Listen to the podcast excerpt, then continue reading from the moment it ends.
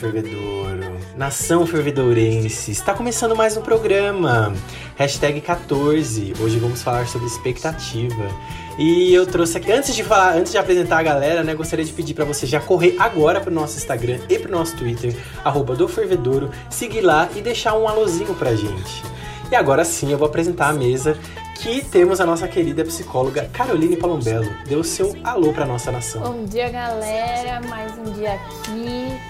Hoje, literalmente na expectativa, né? Acho que a gente sempre fica antes de gravar um programa, mas Galera, apertem aí esses fones de ouvido, aumentem o volume vamos lá com a gente. E além da Carol, nós temos aqui um advogado, Antônio Claudio Casarini Filho. Deu o seu alô pra galera do Fervedouro. Um alô pros, pros queridos ouvintes aí, como diz o professor do Damas, né? Advogado em, em, construção, ainda tá faltando, tá faltando umas P2 pra fazer. E aí, galera, hoje, como vocês já perceberam, nós vamos falar sobre expectativa. E eu tenho uma pergunta para vocês que vocês podem responder nas nossas redes sociais.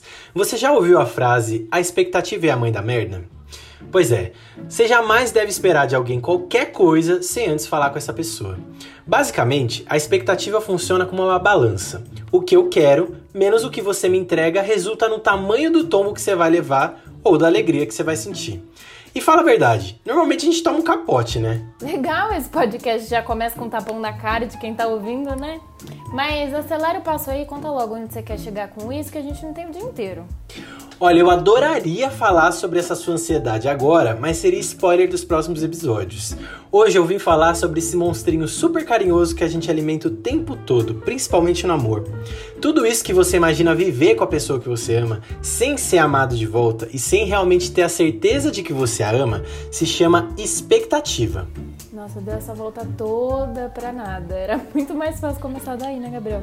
Não é uma volta. Eu, o que eu tava esperando com essa intro era, na verdade. Aham, aham. Tá bom, te peguei. Então, assim, o que, que a gente tá falando é de esperar alguma coisa, né? Assim, a gente já cria uma expectativa, né?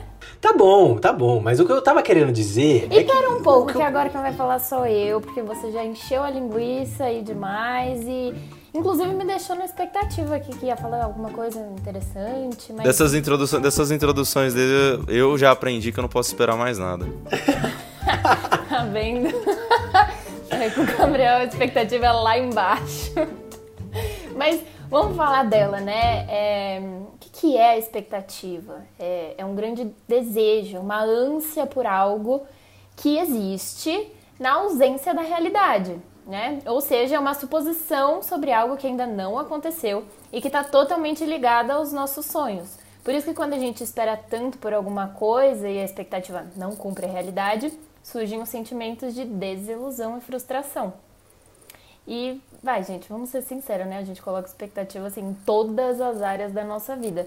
Mas quando a gente está apaixonado, o tropeço pode ser ainda maior por envolver uma outra pessoa que também tem suas próprias expectativas. E a melhor saída para evitar discussões é se posicionar, é falar o que você pensa, o que você deseja. Não que isso seja também né, a coisa mais fácil do mundo, até porque a gente, até a gente conseguir se expressar, a gente precisa ter todas as questões já identificadas e nomeadas dentro da gente e que é um exercício, mas que vale a pena. Tá aí uma boa explicação sobre por que a gente viaja tanto na maionese quando a gente está apaixonado.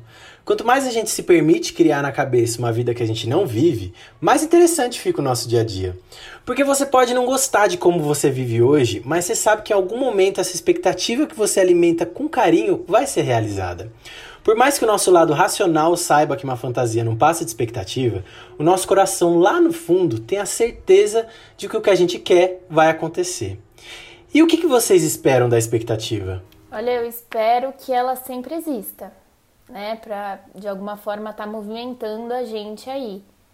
E às vezes eu acho até bom umas frustrações aqui ou ali acontecerem, porque senão a gente voa muito alto e acho que é o invencível, que tudo que a gente né, espera vai acontecer.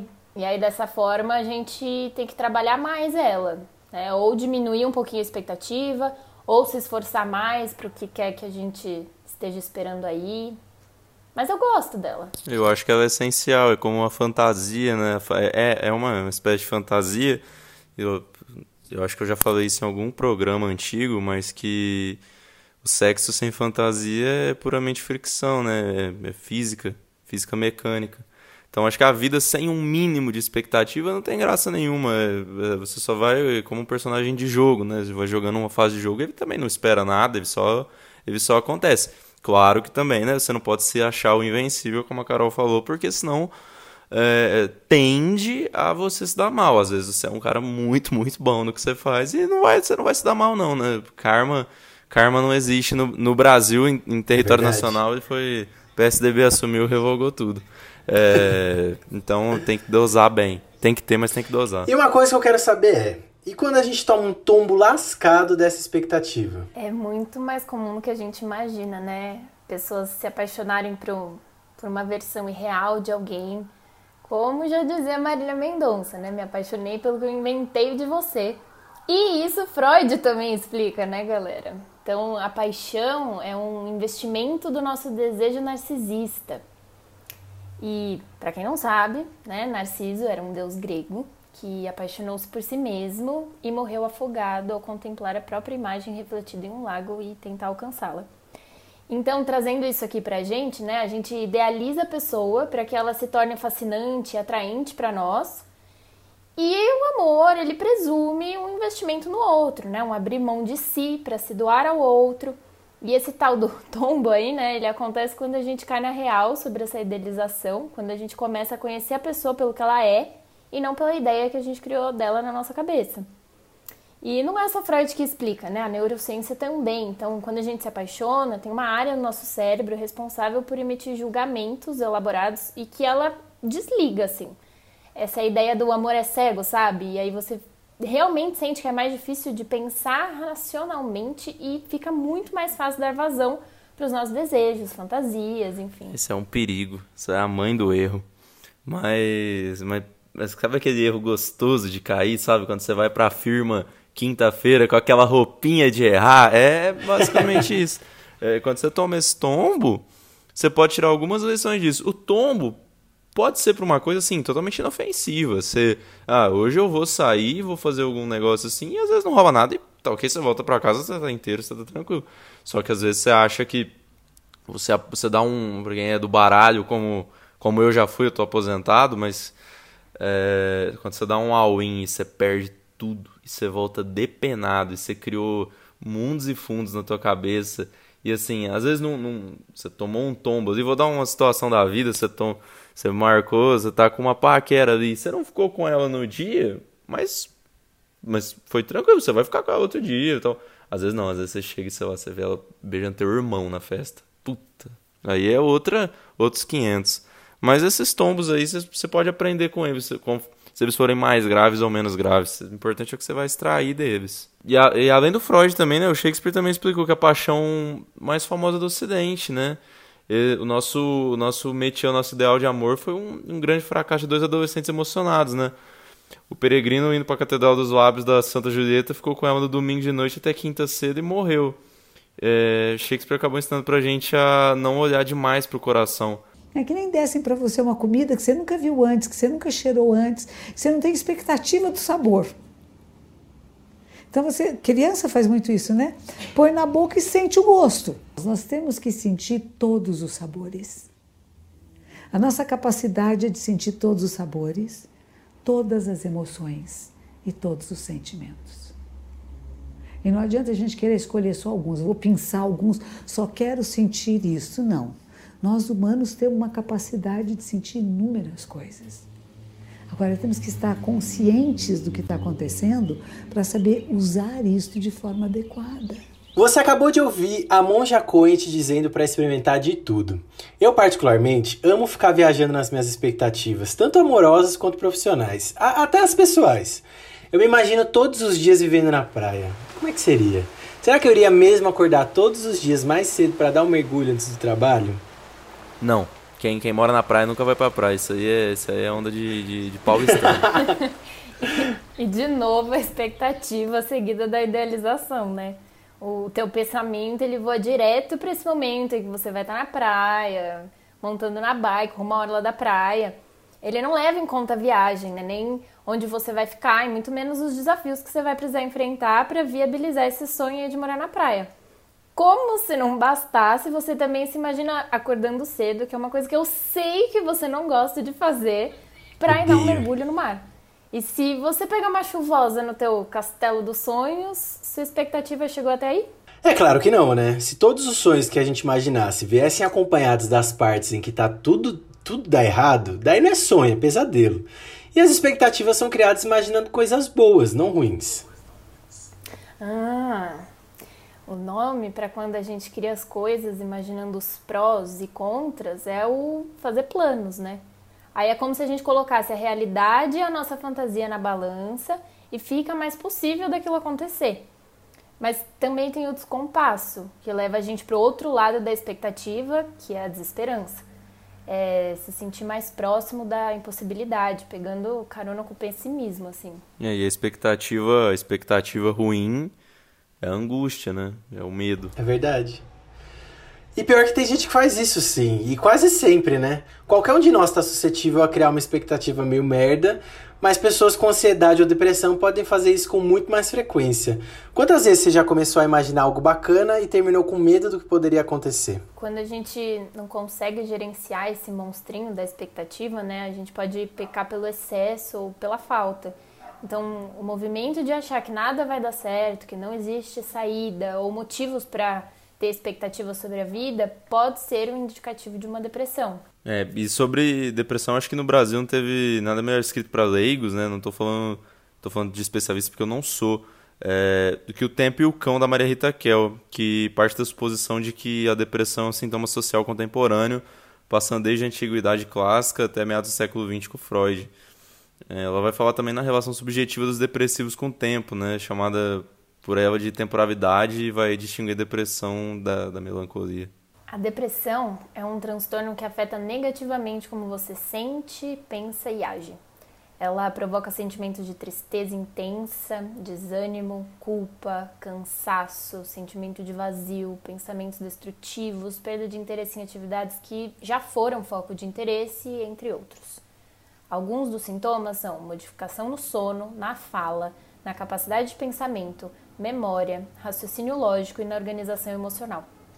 É importante lembrar que o diagnóstico precisa ser feito por um profissional da saúde mental e que pedir ajuda sempre é a melhor opção quando estamos em sofrimento. É, galera, a expectativa é um negócio que mexe demais com a gente, né? Mexe tanto que se essa expectativa que a gente criou com tanto carinho nos últimos dias ou meses, para alguns até anos, pode nos deixar com uma raiva danada se não for realizada. Mas afinal de contas, a expectativa não passa de uma fantasia? Sim, a expectativa é fantasia, né? Ela existe enquanto tá só dentro da sua cabeça, fora do mundo real, como algo que norteia os nossos desejos e sonhos. Ela é responsável por trazer sentido, por trilhar caminho dos nossos objetivos. Mas ela é limitada também, né? Ela existe de acordo com a sua história, com os seus traumas, ressignificações, com os seus desejos. Tem a ver com o que você deseja ter ou ser, alcançar e que quando estão mais coerentes com o mundo real do que com o mundo dos sonhos, podem ser alcançadas, né? Por exemplo, quando a gente tem a expectativa que alguém faça coisas que demonstrem afeto por você, como você mesmo faria, né? A probabilidade da frustração e da decepção aparecer são muito grandes. O outro não tem o mesmo modo de agir que você, ele não compartilha 100% das suas crenças e da visão de mundo que você tem. Mas, se a gente pensar um pouco mais próximo da realidade, esperar que o outro te trate com afeto, mas do jeito dele, sem pensar em ações tão específicas, né? É muito mais provável das suas expectativas com o outro serem alcançadas. A expectativa, quando você não tem um plano, ela é melhor, porque ela fica uma coisa mais genérica, assim, né? Você não. Quando você faz uma expectativa. Você tem uma expectativa de que algo aconteça, então seja uma viagem, seja um momento que a gente vai estar vacinado, né? E vai dar tudo certo. Mas é isso, é um momento incerto. Você não sabe quando você vai estar plenamente vacinado com segunda dose, o caralho é quatro. Você não sabe o que, que vai reabrir, o quando que vai reabrir.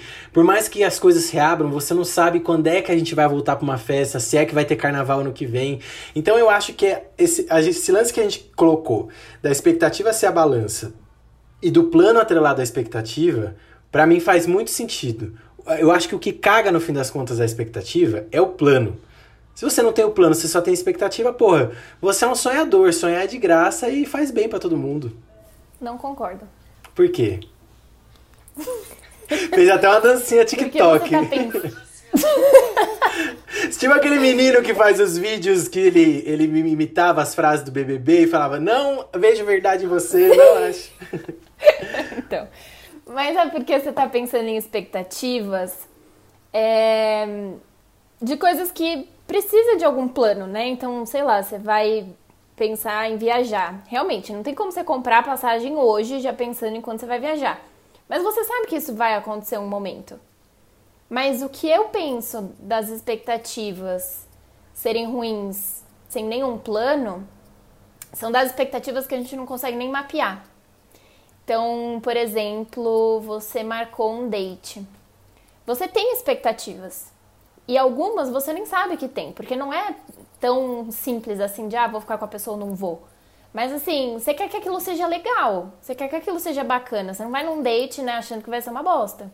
Mas o Lógico. como. Às vezes você vai, sim. Ah, pelo amor de Deus. É, é, isso é verdade. Antônio às Cláudio, vezes você vamos vai. conversar que a gente tem que mudar o seu padrão de date. Não, Ah, Eu, eu, eu, um- um, eu fiz um tweet ontem falando assim, tem, tem algumas pessoas que a gente só consegue tolerar com muito tesão e sem pensar duas vezes. É, é esse tipo de date. Não, pelo amor de Deus. Vamos voltar para um mais saudável. Mas você tem expectativa de, de como você gostaria que aquele date fosse, sabe? Algumas coisas básicas e que às vezes a gente nem consegue nomear. E aí que depois que passa, aí você fala, ai, queria que tivesse sido assim, queria, sei lá, você fica com esses queria que e, e um pouquinho de frustração, sabe? De, ai, não aconteceu exatamente do jeito que eu queria. Não que você já soubesse como você queria antes. Então, por isso que eu acho que não tem a ver com os planos. Porque às vezes, se você já tivesse alinhado com você mesma as suas expectativas, você poderia colocar o tal do plano, entre aspas, em ação. Entende? Acho que são coisas que são mais subjetivas e não tão reais. Mas aí eu acho que é diferente.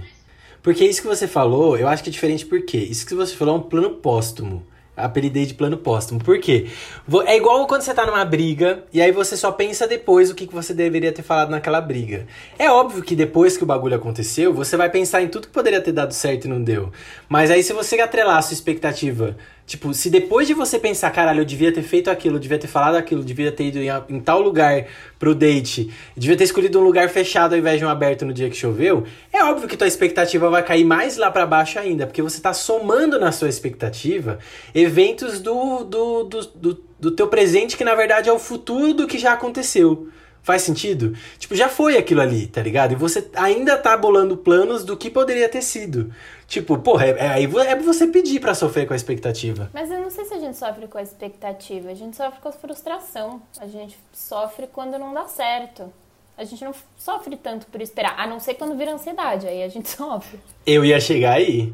Você tem coisa mais gostosa do que as coisas serem exatamente do jeito que você quer? É delícia. Você é um mini ditadorzinho. Não, eu quero que seja assim e acontece do jeito que você quer. É maravilhoso. Porque a tua imaginação tem limites, assim, muito, muito pequenos. Poucos limites, assim, pensa uma cor nova, esse tipo de coisa. Mas você imaginar uma situação maravilhosa onde você só se dá bem e isso acontecer, você vai me dizer que isso é ruim? Eu não acredito nisso, não. Inclusive, eu quero que isso aconteça. É expectativa. E voltamos para o nosso umbigo, ao centro do universo, só isso que importa. É, mas e quando a expectativa vira ansiedade? Tipo, como é que eu sei que virou ansiedade? A hora que você começa a chacoalhar a perna. Chacoalhar a perninha. É, chacoalhar a perna é um negócio doido, né? Me falaram na escola uma vez, não, você não pode ficar chacoalhando a perna. Ninguém me explicou, tipo assim, não, é porque isso é uma ansiedade, aí você tem que tratar se você estiver sentindo ansiedade e não parar de balançar a perna. Mas eu me policio muito pra não balançar a perna, mas eu acho que eu perdi um pouco dessa mania. Só quando eu tô num rolê que eu preciso muito acabar ele, aí eu começo a balançar a perna. Tipo, você literalmente a inquietação do corpo querendo sair de onde você está e não conseguindo. Me, me falaram também que eu não podia chacoalhar a perna, só que também não me explicaram. Aí sabe o que aconteceu? Eu fui pras unhas. Não tenho mais unha faz uns, uns 18 anos. Isso é foda. Eu não. Mas você rói unha, você tira unha, você come unha. Roo e cuspo. Porque eu, eu, eu não como, eu acho nojento isso. Eu tiro com as minhas próprias unhas as outras unhas. Então sempre o dedinho sobra, ou o dedão sobra, ou o indicador sobra. Sempre tem uns dois que sobram, assim, um em cada mão. Não, comer eu acho nojento. Não, mano. não- Nojentaço. Comer não dá. Você vê, a gente é quase uma panela de pressão, né? A hora que Muito. começa a ficar insustentável lá dentro, psh, começa a sair por todo canto. É aquela foto da panela de pressão com o copo de vidro segurando, segurando a tampa. O anjo da, o anjo da guarda do brasileiro ele tá, tá trabalhando 24 horas por dia.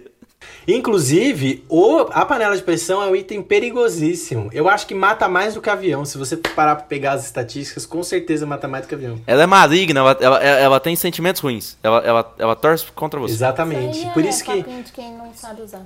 Não, não é, não é, não, não, não é. Você tem que fazer carinho na panela de pressão, igual você faz carinho no computador. Hoje em dia não mais, né? Mas quando você faz carinho na CPU do computador pra ele funcionar, é a mesma coisa. As coisas têm sentimentos, cara. Essa é a sua expectativa com o outro. Como assim? A gente sempre fica falando, ah, não vou fazer tal coisa porque vai machucar o outro, vai magoar o outro, aí o outro não vai gostar, ai, se eu não fizer tal coisa. Mas isso é, é tudo que tá na sua cabeça. Ai, não faço isso não. Acabou de fazer com um objeto inanimado. Não, mas. Mas é que a panela de, mas é que a panela de pressão ela tá em outro nível. é, exato. Ela, ela vale, ela, ela, ela tem um Ai, poder, um ela tem um poder de causar uma lesão muito maior que um, um, um pequeno exército. Exatamente. E aí, vocês não acreditam em destino, mas vocês acreditam na, na animação da panela de pressão, na humaniza- humanização É da muito panela de tangível. pressão. Não, Na humanização começa a não. pitar e girar ali, você vai falar que aquilo ali não tá possuído? Tá Não possuído. tem jeito. Eu não como feijão, então assim, panela de pressão é um item que por mim não precisava ter na minha casa. Ia ser menos um acidente. Não, mas o, o, o JB, o JB do Boteco do JB, ele, ele fala que ele não usa panela de pressão pra nada.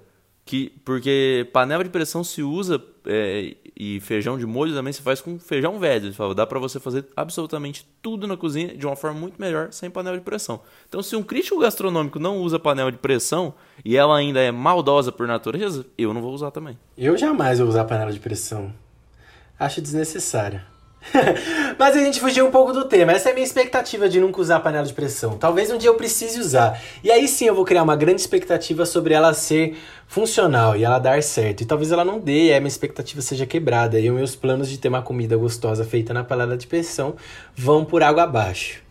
Mas e vocês, hein, galera de casa? Conta pra gente aí no, no, nas nossas redes uma situação em que você quebrou a cara por uma panela de pressão, tá? Que por enquanto aqui a gente vai pro nosso querido momento do bagaço da laranja. Só se for agora, né, gente? Fui no pagode, acabou, a comida acabou, a bebida acabou, a. Sobrou pra mim o bagaço da laranja. Sobrou pra mim o bagaço da laranja. Fui no pagode, acabou. E aí, Tonhão, o que, que você trouxe hoje no bagaço?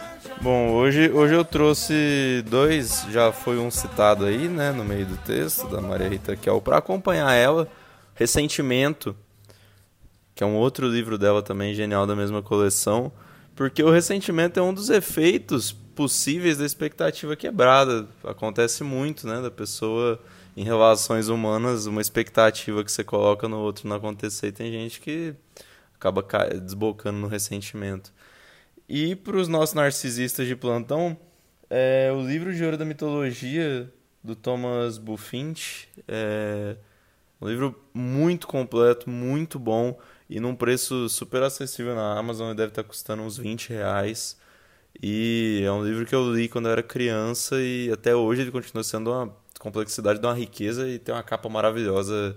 É, se não, não, quiser, não quiser ler, mas compra pela capa, é maravilhoso. Ah, eu compro os livros pela capa, sabia? Essa história de não julgo o livro pela capa, eu super julgo e às vezes até compro ele porque eu achei bonita a capa. Legal ter na estante umas coisas. Isso é papo de quem não lê, tem que julgar pela capa assim. É, eu também acho. É a primeira. Porra, é a capa. Porra! É o bagulho que você tá vendo primeiro, é igual o cartão de visita, mano. Não vai jogar pelo cartão de visita. Tá ligado? É. Bom, temos uma conclusão aí pra esse programa? Bom, galera, acho que as expectativas de hoje, pelo menos aqui do programa, foram sanadas. Pelo menos eu gostei muito desse papo. Mas fica aí o questionamento das expectativas de vocês. Como é que elas andam? Por onde elas andam? Por que, que vocês criam tanta expectativa em cima do outro? Será que tá faltando um autocontrole? Será que tá faltando um senso de realidade? Por que será que a gente se frustra tanto? Ah, eu sou ótima em mandar pergunta para vocês pensarem. Então, galera, se vocês tiverem alguma resposta, compartilhem aí com a gente. Mande por DM, mande nos comentários. Vamos falar sobre essas expectativas, esses bichinhos tão gostosos. E é isso, né? Um beijo, Carol. Beijo. Beijo, Tonhão. Um beijo. E um beijo pra todo mundo que nos ouviu até agora. Eu sou o Gabri e até a próxima quinzena. Dirijam com cuidado.